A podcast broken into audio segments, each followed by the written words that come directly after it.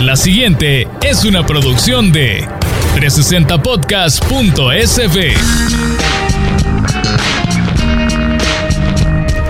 Bienvenidos a un nuevo episodio de Economía Masticada, el podcast donde procesamos los términos económicos, los fenómenos financieros, para que todos podamos comprenderlos mejor. Soy Mariana Belloso, quiero darle la bienvenida y muchas gracias por acompañarnos en este nuevo año. Les recuerdo que si quiere suscribirse a este podcast y otro contenido de calidad, puede visitar 360podcast.sb, el primer hub de podcast 100% salvadoreños. En este espacio estamos para desmenuzar, como les decía al principio, los conceptos y fenómenos económicos, de modo de que todos podamos comprenderlos mejor. Y lo invito también a que no se pierdan los nuevos episodios que subimos cada semana en 360podcast.sb.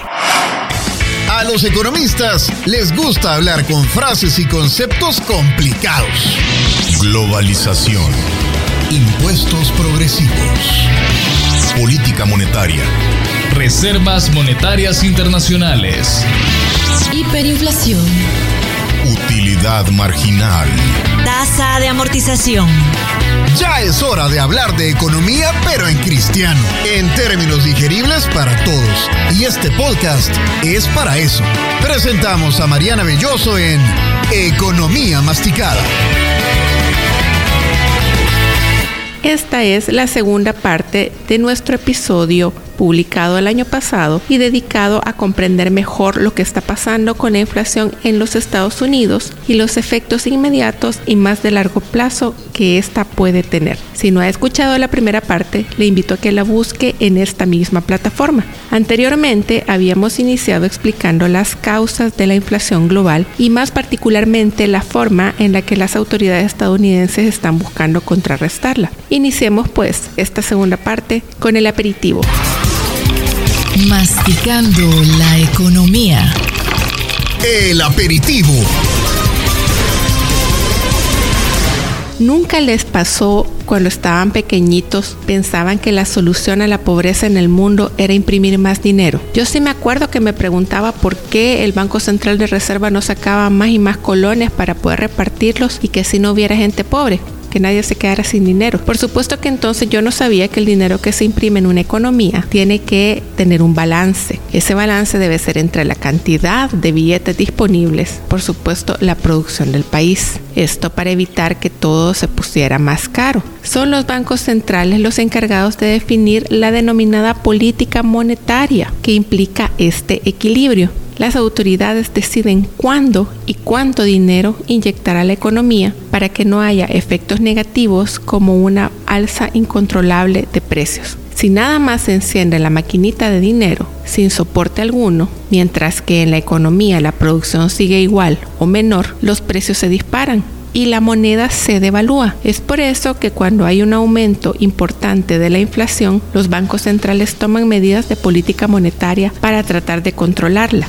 El Banco Central de los Estados Unidos es la denominada Reserva Federal, conocida como la Fed. En momentos en que ha habido crisis económicas como la que se generó por la pandemia del COVID-19, la Fed toma decisiones de política monetaria, como inyectar más dinero a la economía. Esto lo hace de dos formas principales comprándole títulos valores a las empresas y bajando las tasas de interés para que el crédito esté a disponibilidad de todos. Pero ahora que la economía estadounidense comenzaba a recuperarse, anunciaron que reducirán las compras de títulos valores a las empresas y un segundo paso será comenzar también a subir las tasas de interés. Todo esto busca ese equilibrio entre la cantidad de dinero en la economía y la producción del país, que por el momento es aún baja debido a causas como la escasez en los suministros, el encarecimiento de la cadena logística, los costos de transporte y los problemas que están encontrando las empresas para contratar gente.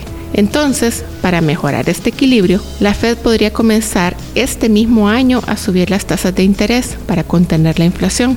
Esto es algo que mantiene nerviosos a inversores, empresas y analistas desde el año recién pasado, debido a que implicará un encarecimiento del dinero en general. Si bien el aumento en las tasas de interés podría ser una medida bastante eficaz para frenar la inflación, es también bastante impopular porque la gente percibe un aumento en el costo del crédito, del financiamiento del dinero. Con tasas más altas se vuelve más caro conseguir dinero, tanto para las empresas como para las personas comunes y corrientes. La gente que ya percibe que todo está más caro, empieza a ver también cómo se le encarece el crédito. Y pese a lo que se busca con esta medida, contener el encarecimiento de los productos y servicios, la población en general no lo percibe de manera inmediata. Las tasas de referencia en los Estados Unidos también son usadas como base para los intereses que se aplican en otros países del mundo. El encarecimiento del dinero y del crédito en los Estados Unidos entonces tiene repercusiones en el resto de países. En El Salvador debemos ponerle atención a otras cosas. Una de las medidas que el presidente de los Estados Unidos, Joe Biden, quiere aplicar para reducir los precios en los Estados Unidos es la eliminación de los aranceles o derechos de importación a los productos chinos Recordemos que Estados Unidos es el segundo mayor destino de las exportaciones salvadoreñas y esta medida arriesgada, puesto que el mercado de empleo aún no alcanzó niveles anteriores a la crisis, puede también afectar la demanda de productos salvadoreños en la economía estadounidense. Cerramos 2021 con muchas incertidumbres. No se sabe qué tanto alcance van a tener las medidas tomadas por el gobierno estadounidense para tratar de mantener controlados los precios y por tanto tampoco hay seguridad sobre los efectos que se verán en economías como la salvadoreña, fuertemente ligadas a la estadounidense. ¿Qué podemos esperar entonces para este año que recién inicia? Veamos un poco de esto en el plato fuerte. Masticando la economía. El plato fuerte. Ahora que tanto la reducción de las compras de activos por parte de la Reserva Federal como el aumento en las tasas de interés son prácticamente un hecho, las economías del mundo deberían prepararse para un ajuste. En el caso salvadoreño hay otros factores que pueden incidir en que los precios de productos y servicios permanezcan altos. Ya hemos explicado en episodios anteriores las causas de la inflación y más específicamente los factores que están haciendo que los precios en El Salvador estén bastante por encima de lo que estamos acostumbrados. Recordemos que después de la dolarización, El Salvador se mantuvo durante varios años con inflaciones que rondaban el 1%. En términos prácticos, esto significaba que algo que se compraba con 100 dólares al inicio de un año posiblemente requeriría 101 dólares al año siguiente pero en 2021 alcanzamos niveles de inflación que no veíamos en varios años, llegando incluso a acercarse al 5%. Esto es cuatro veces más de lo que normalmente estamos habituados a percibir en incrementos de precios. Esto se debe mayormente a factores externos como los que ya habíamos explicado al principio. Por ejemplo, las empresas deben de pagar más por importar los insumos que utilizan para elaborar los productos locales. Las distribuidoras que comercializan producto importado también deben pagar precios mayores. Tanto los fletes marítimos como terrestres han aumentado de precio y quienes traían productos, por ejemplo, de Asia, acostumbrados a pagar 8 mil dólares por contenedor, ahora deben de pagar alrededor de 18 mil dólares. Todo este incremento de costos se ve reflejado luego en los precios que ofrecen a los consumidores. Usted y yo hemos podido ver cómo cada vez nos cuesta más comprar lo que estábamos habituados a adquirir. Posiblemente hemos hecho ajustes en nuestras listas de compras para el supermercado o para el mercado para no salirnos de nuestro presupuesto. Este es un fenómeno global y que no hay certeza de cuándo vaya a finalizar. Ni siquiera en los Estados Unidos, donde se están tomando las medidas que ya explicábamos anteriormente, hay seguridad de cuánto durará este fenómeno. En principio, la Fed había insistido en que se trataba de algo temporal, más bien relacionado con la reapertura de la economía luego de los cierres estrictos y prolongados obligados por la pandemia del COVID-19. Sin embargo, luego de la reapertura, las empresas han tenido problemas para poder suplir la creciente demanda global y como consecuencia hemos visto el alza de precios. En países como El Salvador, es poco lo que se puede hacer a nivel interno para poder contrarrestar este incremento. ¿Qué podemos hacer entonces desde nuestros hogares con nuestras familias para prepararnos. Veamos eso en el postre. Masticando la economía. El dulcito.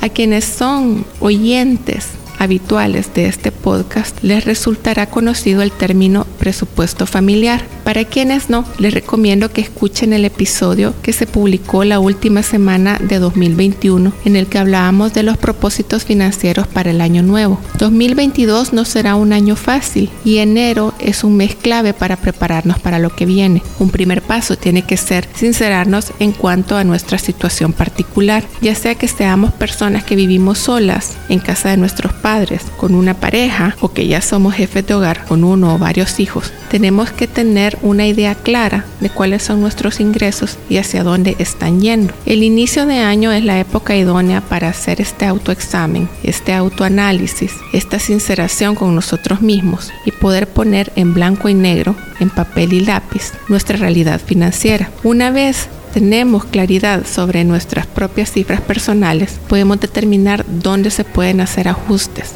En economías como la salvadoreña es bastante difícil hablar de ahorros porque los salarios son bastante bajos y apenas alcanzan para cubrir lo más básico. De hecho, para que una familia pueda adquirir lo que se considera la canasta básica familiar, al menos dos de los miembros del hogar tienen que estar trabajando con un salario mínimo pagado por el sector formal. Entonces, si no podemos achicar aún más la parte de los gastos, tenemos que buscar opciones para mejorar el lado de los ingresos. En El Salvador, el emprendimiento se ha vuelto una actividad bastante regular para personas que tienen ya un empleo formal pero que están buscando formas de mejorar los flujos de ingreso en su hogar. Ya sea que usted haga un plan de ahorro o uno para mejorar sus ingresos, buscar un nuevo trabajo o una actividad adicional, lo mejor es iniciar 2022 con esta planificación financiera. Las condiciones internacionales son inciertas y no podemos hablar de un fin de esta crisis inflacionaria que así como a Estados Unidos seguirá afectando a El Salvador.